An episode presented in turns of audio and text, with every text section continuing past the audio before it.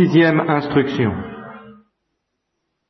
Alors ce soir, quelques précisions, quelques réflexions, quelques remarques, quelques, euh, sur ce que j'ai essayé de, de, de, faire entrevoir. Euh, par exemple, le, le, rapport entre ce que je vous ai dit ce matin et puis ce que j'ai dit dans une ou deux instructions avant de ces saints ou de ces mystiques qui demandent ou qui acceptent d'aller en enfer euh, sur la terre euh, et quand on dit des folies comme Thérèse dans l'éternité même pour y aimer Dieu la, la relation qu'il y a entre ce que je dis ce matin et ça euh, elle, je la sens très profondément. Je ne l'ai pas bien dite. Et je ne sais pas si j'arriverai jamais à bien la dire. Bon. Euh, ce que je vais éclaircir peut-être un peu mieux c'est que la folie de la confiance, telle que je l'ai entrevue, telle que je voudrais vous la dire, n'exclut pas l'éventualité que même sur la Terre, une harmonie puisse être accessible, à grand prix d'ailleurs aux yeux de l'Église elle-même, entre ce visage de Dieu qui ne sait que bénir, et puis qui, en fait, est contraint de maudire certains, mais justement ce qui caractérise la confiance, la folie de l'espérance, ou de la confiance, c'est qu'elle n'a pas besoin de ça. Voilà, elle n'a pas besoin de cette euh, harmonisation entre les deux. Et que pour autant, elle n'est pas entamée. Oui. Elle est intacte. Elle est aussi pure que s'il n'y avait pas la moindre contradiction. Elle est aussi folle, aussi absolue, et même plus encore peut-être, parce qu'elle est justement obligée de se situer à un niveau de profondeur extraordinaire, que s'il n'y avait pas cette contradiction apparente défini par la formule à laquelle je m'en tiens, maudit par Dieu, Dieu qui ne sait que bénir. Eh bien, la confiance dans ce Dieu qui ne sait que bénir, si vous retenez seulement la, fin de, cette formule, euh, dans sa folie, n'est pas entamée si peu que ce soit, n'est pas arrêtée, n'est pas freinée, n'est pas troublée par la non-harmonisation, par l'impossibilité de, de, je trouve pas le mot, de, rendre compatible ces deux visages de Dieu. Ça ne l'arrête pas un seul instant, et pour autant, elle reçoit en plein cœur la révélation de cette malédiction prononcée par Dieu, elle ne la conteste pas, mais sa confiance en ce Dieu qui ne sait que bénir est justement une confiance infinie parce que c'est la confiance dans un Dieu qui ne sait que bénir. Parce que Dieu est bon, infiniment bon, et qu'elle elle a la même confiance dans ce Dieu infiniment bon que si on ne disait rien d'autre, tout en disant autre chose. Alors, euh, ça ne condamne donc pas ce que je dis là, les efforts que certains ont pu faire et que j'ai pu faire moi-même en théologien pour essayer de rapprocher dans une synthèse théologique euh, cette, euh, de, rapprocher ces deux visages, de, les unifier, de, montrer comment euh, on peut concevoir que ce Dieu qui ne sait que bénir est appelé à maudire et, comment ça ne nuit pas à la validité de son bonheur éternel que d'être euh, euh, obligé, si j'ose dire, de, faire ça? Ce travail reste fécond, il reste nécessaire, mais à une condition. À une condition, c'est que justement ce travail ne soit pas une condition de notre confiance. C'est qu'on ne se serve pas de cet effort pour rassurer ceux qui manquent de confiance. Et ceux qui manquent de confiance, ceux qui sont troublés dans leur confiance par la malédiction divine, eh bien, euh, il ne faut pas trop, pastoralement on peut y être amené, mais en tous les cas, en ce qui me concerne, je sens bien que je n'ai pas le droit de, retrouver confiance à l'aide d'un arrangement que j'appellerais un trafic. À faire du trafic. faire du trafic entre le visage qui maudit et le visage qui ne peut que bénir. Je ne dis pas qui bénit, hein, qui ne peut que bénir. C'est justement là où c'est pas sur le même plan. La, malédiction est de l'ordre du fait. Euh, l'affirmation que Dieu ne peut que bénir est de l'ordre de l'être, de la profondeur éternelle. Elle, va bien plus loin, elle est beaucoup plus profonde que l'affirmation de l'ordre du fait, qui cependant n'est pas moins vraie, mais qui est beaucoup moins profonde. Et à cause de cela, nous pouvons et nous devons nous stabiliser dans ce Dieu qui ne peut que bénir, comme s'il n'y avait pas l'autre. Et c'est ça un peu la folie de la confiance. Et sans chercher à faire du trafic. Alors ce trafic, ça peut être l'apocatastase, qui euh, rêve d'une réconciliation des, des démons eux-mêmes. Ça peut être euh, l'affirmation que l'enfer existe, mais qu'il n'y a peut-être personne dedans, au moins au plan des hommes, affirmation qui, court les rues un peu. Ça peut être l'affirmation plus subtile et que j'ai lu chez certains théologiens de très bonne volonté et auxquels toute une partie de moi-même avait envie de donner son adhésion et a toujours envie de donner son adhésion, selon laquelle nous serions évidemment tous dignes de l'enfer, mais que la miséricorde est telle que, ben, pratiquement, euh, euh, euh elle nous sauvera tous. Elle nous sauvera tous. Justement, grâce aux prières des saints, grâce à vos prières, grâce au mérite de Jésus-Christ, grâce alors à tout, l'ordre de la rédemption, tout l'ordre rédempteur, qui justement n'est pas stérile, qui justement n'est pas vain, qui justement est victorieux, qui justement est fécond. Alors au nom de tout ça, alors on, évacue l'éventualité que Dieu puisse... Parce qu'avouez que ce serait une drôle d'histoire s'il n'en restait qu'un. N'est-ce pas? que celui-là, Dieu, Dieu, Dieu, Dieu pourrait pas, enfin, on ne peut pas, ces choses-là, on ne peut pas, justement, si on trafique, il ne faut pas trafiquer tout de même trop à la légère. Alors, c'est personne ou c'est plusieurs, et par conséquent peut-être un grand nombre, et par conséquent peut-être la majorité, ce qui semble le plus conforme, en fait, sans qu'on puisse l'affirmer, en tout cas aux perspectives que l'Évangile et les mystiques nous offrent quand ils ont des révélations sur ces choses.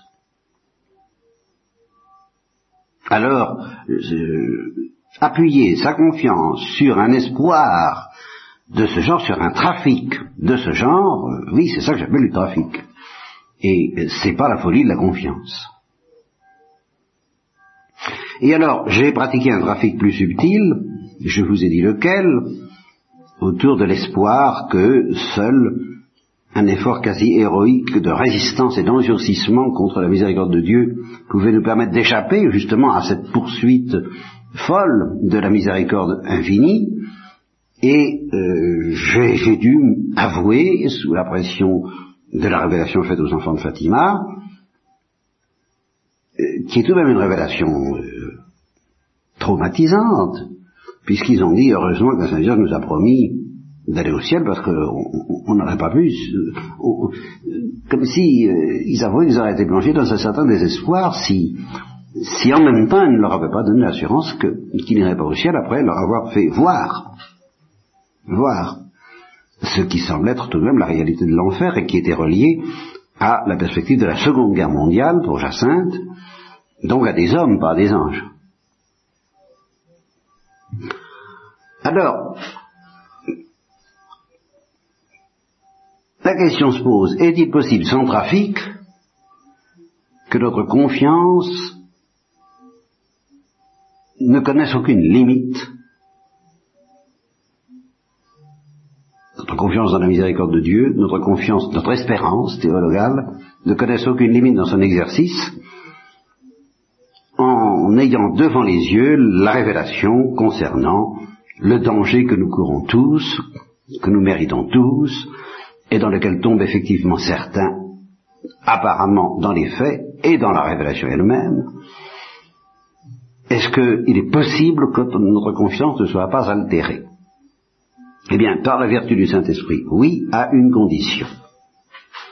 C'est que cette confiance, justement, soit un acte d'amour, un acte de charité, que certains appelleront un acte de charité parfaite, mais là, là-dessus, j'ai des réserves à faire par rapport, à ce qui fut mon propre vocabulaire, mais je vous en fais grâce. Euh, en tout cas, un acte de charité.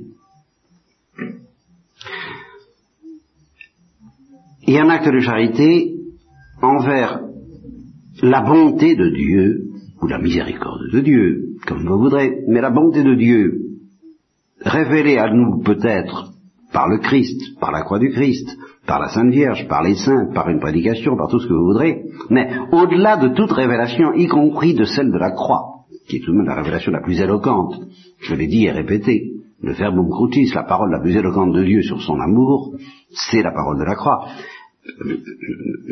Peut-être en passant par là, mais au-delà de cette révélation même, la, folie de la confiance qui, qui, est celle de la charité, euh, vise non pas ce que Dieu fait pour nous, non pas ce que Dieu révèle, non pas ce que Dieu dévoile, mais ce que Dieu est. Et c'est parce que notre charité lui dit, tu es amour, tu n'es que bonté, tu ne peux que bénir, que sa confiance est folle. Voilà. Alors voyez, cet acte d'amour, cet acte de charité, qui n'est pas donc un acte d'espérance théologale.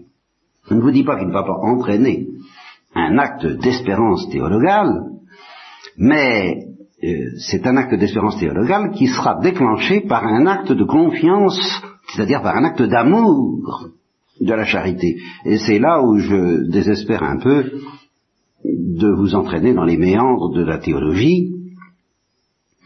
Euh, il y a un certain désir surnaturel de Dieu qui est à la base de la foi, mais la charité aussi a son désir de Dieu. Et euh, elle a une manière de désirer Dieu qui est exempte de toutes les imperfections d'un désir de convoitise qui serait égoïste. Mais la charité désire. Et la charité espère, et c'est la charité qui espère de manière folle. Je dirais c'est pas l'espérance. Ou c'est l'espérance sous la motion de la charité, autrement dit des dons du Saint-Esprit. À ce moment-là, c'est quelque chose de plus, de plus fou que l'espérance théologale elle-même, qui, elle, s'appuie purement et simplement sur la promesse c'est l'espérance théologale, mais c'est plus la racine affective de l'espérance théologale, et la racine affective de l'espérance théologale, c'est la confiance que la charité, en tant que charité, met en Dieu. Parce qu'elle l'aime. Et alors c'est un acte d'amour, c'est là-dessus que je... Et un acte d'amour gratuit, c'est un don qu'elle lui fait de, la, de sa confiance. Et plus justement cette confiance est folle, difficile, hein, impensable, inconséquente, euh, plus elle est heureuse, la charité, de l'offrir à Dieu comme un cadeau de grand prix. Et voyez, c'est pas un acte d'amour qui consiste à dire mon Dieu, je vous aime. C'est pas un acte d'amour qui consiste à dire mon Dieu, tu m'aimes. C'est un acte d'amour qui consiste à dire tu es bon. Voilà, c'est tout. Mais tu es bon. Envers et contre toute apparence envers et malgré tout ce que tu dis toi-même. Et vous, noterez que ça rejoint cette résistance de certains prophètes dans la Bible, Abraham, Moïse, qui résistent à Dieu disant je vais punir, et qui, punit effectivement Sodome et Gomorre par exemple. Eh bien, euh, il y a une résistance qui vient du Saint-Esprit, qui vient de l'amour, et qui dit oui, tu, tu, tu maudis, tu es en colère, tu t'irrites, mais je sais que tu n'es pas comme ça. Je sais que au-delà de, cette manifestation terrifiante de ta colère, il y a autre chose. Et c'est autre chose que je vis, c'est cette autre chose que je m'adresse et que je proclame infiniment bon. Et cette proclamation ne peut être qu'un acte d'amour. C'est pas l'intelligence euh, philosophique, ni même éclairée par la foi, qui peut dire ça comme ça. Voilà. Bien, je vous en dirai pas plus ce soir parce que je me sens plus, je vous ai dit que je me sentais au bout de mes peines et au bout de parce que je me sens au bout de mon rouleau et au bout de mes forces et, et, pas seulement au bout de mes forces accidentellement, c'est-à-dire physiques et nerveuses, ce qui, ce qui est parfaitement vrai, mais au bout aussi de, de, de la possibilité que j'ai provisoirement de m'expliquer sur cette lumière. Dans, Laissez-moi reprendre des forces afin de vous mieux servir, n'est-ce pas? Bénissez mon repos, n'est-ce pas? Bénissez le repos que je vais prendre pour, euh, pour, euh, mon Dieu le repos. Qu'est-ce que vous savez Non, non, mais je, non, non, non, non, non, c'est pas ça. C'est ça, bénissez mon Dieu le repos que je vais prendre pour réparer mes forces, ah, ben afin de vous mieux servir. n'a rien à voir avec Bien. Alors, bénissez, priez pour que je prenne, pour que je, je, reconstitue. Il m'a fallu des années pour entrevoir ce que je vous dis là. Euh, demandez surtout que je le vive car c'était incontestablement nouveau, et c'est à ce prix que pourra peut-être se trouver extirpé de la prédication que j'offrais euh, une certaine anxiété, une certaine tension, une certaine inquiétude que tous les auditeurs et auditrices sentaient. Et euh, au moment où j'ai cessé de prêcher, en 76, pratiquement, j'ai craqué, comme on dit, et depuis, depuis ces années-là, je l'ai dit à, au frère Benoît, au frère Philippe et au frère Bruno à plusieurs reprises. Je dis, je ne sais pas si j'arriverai de nouveau à prêcher, mais si je prêche, ce ne sera plus comme avant. Ce sera plus avant.